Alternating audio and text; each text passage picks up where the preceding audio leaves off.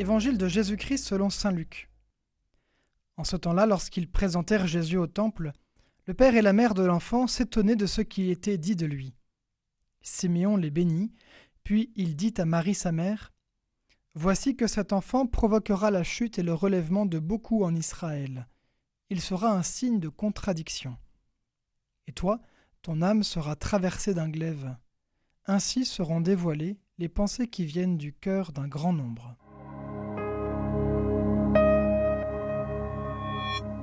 Le 15 septembre, le jour suivant la fête de la Croix glorieuse, nous célébrons la compassion de Marie au pied de la croix, Notre-Dame des sept douleurs. Marie partage la souffrance de son Fils et nous rappelle la peine des hommes et l'urgence de compatir et de venir en aide à notre prochain. L'Église catholique attribue de nombreux titres à la Vierge Marie. Ils sont pour nous le moyen d'entrer plus profondément dans la compréhension de mystères qui l'entourent et de la vénérer de nombreuses manières. Depuis très longtemps, les chrétiens font mémoire des douleurs de la Vierge. En témoignent de nombreux édifices religieux sous les appellations de Notre-Dame des douleurs ou encore de Notre-Dame de la Compassion.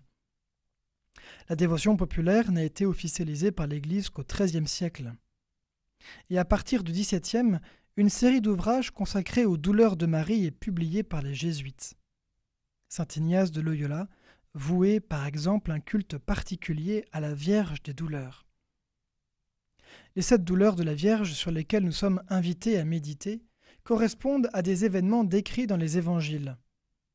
La prophétie de Siméon sur l'enfant Jésus que nous venons d'entendre, la fuite en Égypte de la Sainte Famille, la disparition de Jésus au Temple, Marie qui voit son Fils chargé de la croix, Marie contemplant Jésus au pied de la croix, Marie accueillant le corps de Jésus lorsqu'on le descend de la croix, Marie déposant le corps de son Fils au tombeau.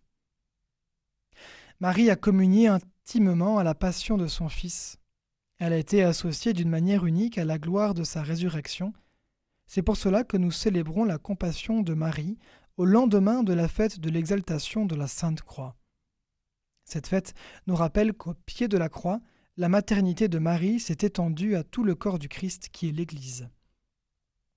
Je vous propose de finir par un extrait du Stabat Mater, antienne mariale composée au XIIIe siècle.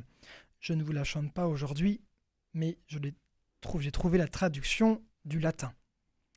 Debout, la mère douloureuse près de la croix était en larmes devant son fils suspendu. Dans son âme qui gémissait, toute brisée, endolorie, le glaive était enfoncé. Qu'elle était triste et affligée la mère entre toutes bénies, la mère du Fils unique. Qu'elle avait mal, qu'elle souffrait la tendre mère en contemplant son divin Fils tourmenté. Quel est celui qui, sans pleurer, pouvait voir la mère du Christ dans un supplice pareil? Fais qu'en mon cœur brûle un grand feu, pour mieux aimer le Christ mon Dieu, et que je puisse lui plaire.